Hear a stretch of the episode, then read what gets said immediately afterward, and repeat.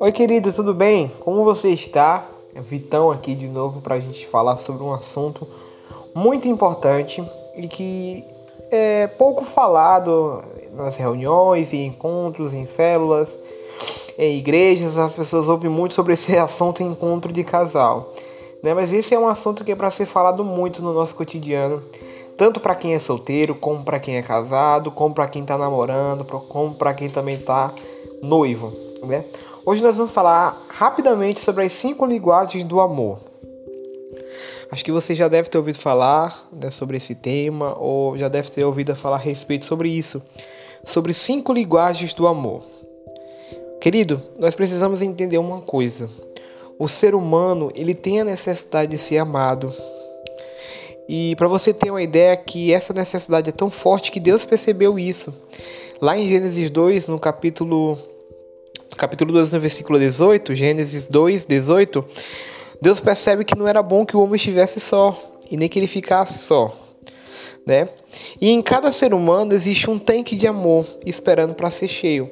Sabe quando você pega um, carro e você tem um tanque de combustível, né? E você tem que estar tá abastecendo esse combustível constantemente, senão o que, que acontece? o carro para de funcionar, não é isso?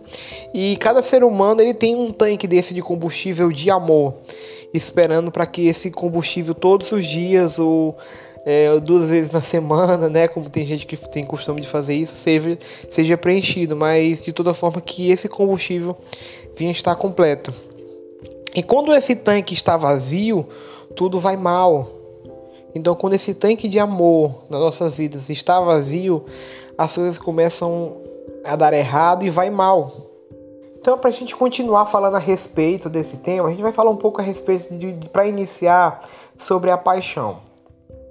A paixão, ela é uma experiência eufórica na qual um fica completamente obcecado pelo outro. Você já viu aquela pessoa que fica obcecada por aquela pessoa, né?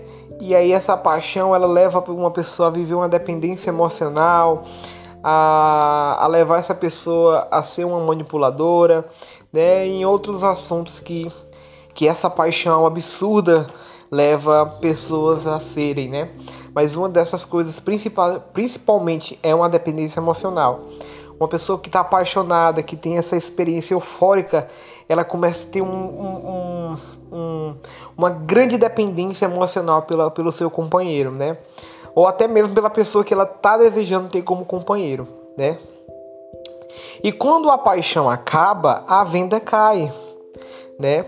E aí é muito notório isso. Quando uma pessoa está apaixonada, aquela pessoa ali é a melhor pessoa da vida, encontrou a alma gêmea, encontrou o, o, o homem da vida, a esposa da vida, a mulher da vida, o esposo da vida, né, a esposa. Então as pessoas ficam, cara, essa mulher é a mulher da minha vida. O cara fala, esse homem é o homem da minha vida, né? Ou melhor, a mulher fala, esse cara é o cara da minha vida, e o homem fala, essa é a mulher da minha vida, né? Só que aí quando a paixão acaba, quando a venda cai, né? O, o ex-apaixonado passa a ver os erros dos outros, né?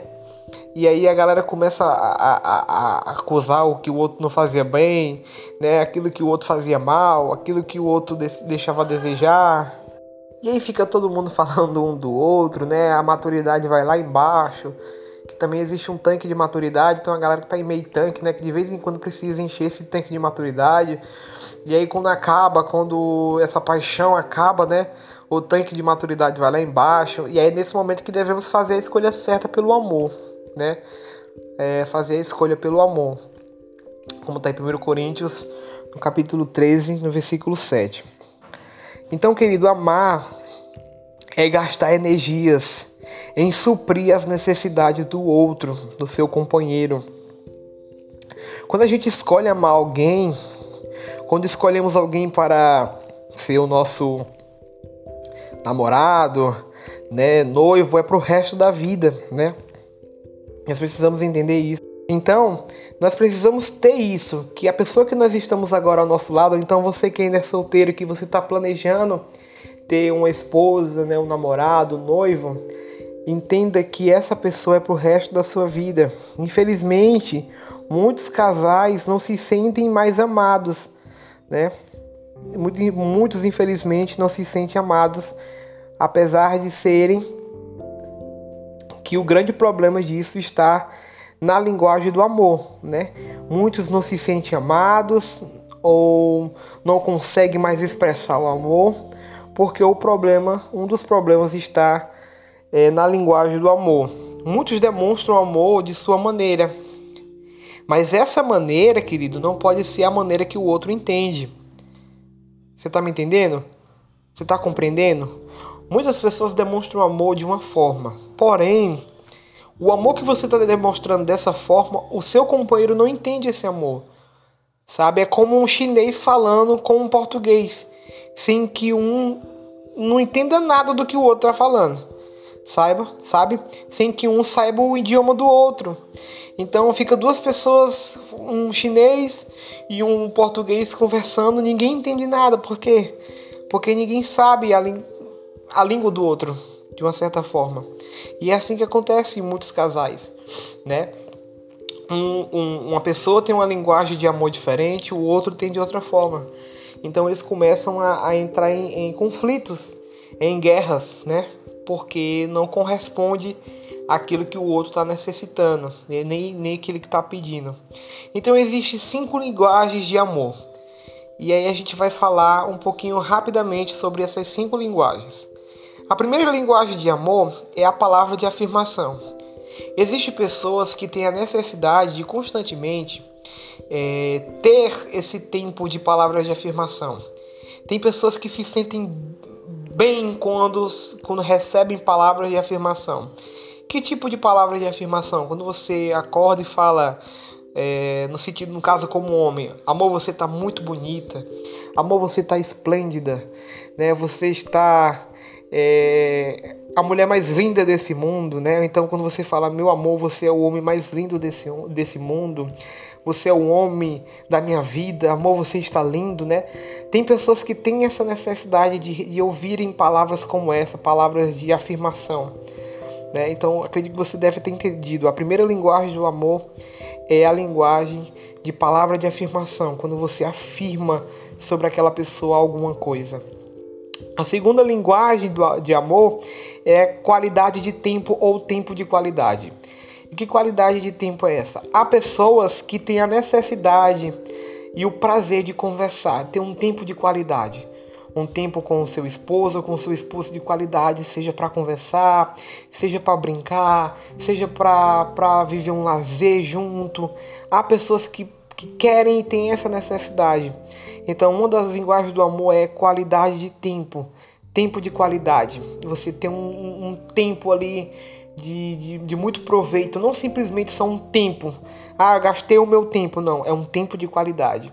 Você tem um tempo com sua esposa, com seu esposo, da melhor maneira que você pode dar para ele ou para ela. A terceira linguagem de, de amor é receber presente. Existem pessoas que amam receber presente, né? Por mais que esse presente seja bem simples, há pessoas que amam receber presente. Eu me lembro de um pastor que um dia ele estava conversando a respeito disso e ele disse: Olha, minha esposa ama receber presente. E eu não sabia disso. Ela, ela ficava chateada quando eu viajava para um lugar para ministrar e não trazia nada para ela daquela determinada igreja, daquele determinado local. E quando eu comecei a fazer isso, eu entendi que a linguagem do amor da minha esposa era essa. E aí o pastor começou a entender qual era a linguagem do amor da sua esposa. Ela amava receber presente, por mais simples que fosse um chaveirinho, é, uma lembrancinha, uma fitinha, ela amava receber um presente. Essa é a terceira linguagem do amor, receber presente. A quarta linguagem do amor é serviço. E essa é uma linguagem do amor que é muito vista é, em pessoas, em, em, famílias, né? Que, que linguagem do amor de serviço é essa, Vitor? É aquela pessoa que ama, que ama quando o seu esposo lava um prato, lava louça, né? Quando ele, ele ajuda na, na, nas despesas é, do dia a dia, quando ele ajuda na limpeza da casa, quando ele ajuda né, a esposa a fazer é, alguma coisa dentro de casa, né? É, é aquela pessoa que ama quando o seu próximo ou quando o seu companheiro ou seu companheiro está fazendo serviço. né, que tá ali pintando a casa, é, é, trocando a lâmpada. Tem pessoas que amam é, é o, o, seu companheiro quando o seu companheiro faz isso. Então, uma das linguagens do amor é essa: serviço, mostrar serviço, né? É você estar ali servindo, né? Estar junto. A quinta linguagem do amor, para a gente encerrar, é toque físico. Tem pessoas que amam ser tocadas, abraçadas, é, beijadas, né? Então, a quinta linguagem do amor é toque físico. Tem pessoas que amam estar juntinho, né? Abraçados. Já tem pessoas que não gostam de estar colado direto, que está recebendo abraço direto. Já tem pessoas que amam isso, de estar com toque, de pegar nas mãos, de estar assim com, o braço por cima do outro, né? Tem pessoas que amam isso. Como também tem pessoas que detestam serviços, né? Como também tem pessoas que não gostam de receber presente, mas gostam de tempo de qualidade. E é muito normal você ter um esposo que gosta de palavra de afirmação e a esposa que gosta de serviço. Então, quando o esposo não entende o que a esposa gosta, nem o que é quando a esposa não entende o que o esposo gosta, começa a entrar em, em conflitos, né? Então aí tem que haver um alinhamento entre os dois né, para tanto suprir uma necessidade do outro, como o outro suprir também a necessidade do outro, né? Então assim, é muito é muito difícil ter duas pessoas que tenham a mesma linguagem. Até porque não teria graça, né, querido? Então é muito muito presente ter dentro de uma casa, dentro de um namoro, dentro de um noivado, dentro de um casamento, dentro de uma união, pessoas com linguagens de amor diferentes um com qualidade de tempo, outros com, com toque físico, outro com toque físico e outro com serviço, né? E o mais incrível disso é porque alinhando tudo isso, todo mundo vai sair ganhando. Então, o tanque do amor de um vai estar abastecido e o tanque do amor do outro também vai estar abastecido. E aí você me pergunta, mas Vitor, como é que eu vou descobrir isso na minha esposa, no meu esposo, no meu namorado, no meu noivo, na minha noiva? Então vamos lá, vamos descobrir a linguagem de amor. Analise como é a família do seu cônjuge, o comportamento dos seus pais, né, o comportamento da sua esposa, o comportamento dos pais da sua esposa, dos pais do seu esposo, e pergunte ao seu, ao seu esposo, à sua esposa, ao seu companheiro, né, pergunte à sua companheira, fale com ela, né, pense nas coisas que, que ele ou ela mais reclama, né? Ah, você não faz isso, você devia fazer mais isso, você devia fazer mais essas coisas. Quem sabe essa é a linguagem do amor da sua esposa, essa é a linguagem do amor do seu esposo. Então, para você descobrir qual é a linguagem do amor do seu companheiro, da sua companheira, então analise como é a família do, do seu companheiro, da sua esposa, né? o comportamento dos pais, né? Pergunte a ele, amor, o que é que você gostaria? Amor, o que é que você gosta? Amor, o que é que você não gosta? Né? Tenha esse diálogo constante. E pense nas coisas que ele mais reclama. Né? Eu sei que tem pessoas que reclamam bastante, mas pense naquilo que lhe bate mais na tecla, como diz o ditado, e você vai conseguir descobrir qual é a linguagem do amor do seu companheiro e da sua companheira, tá bom? Que Deus abençoe a sua vida, que Deus abençoe a sua família cada vez mais e que nós possamos estar todo mundo junto. Um beijo no coração, até logo.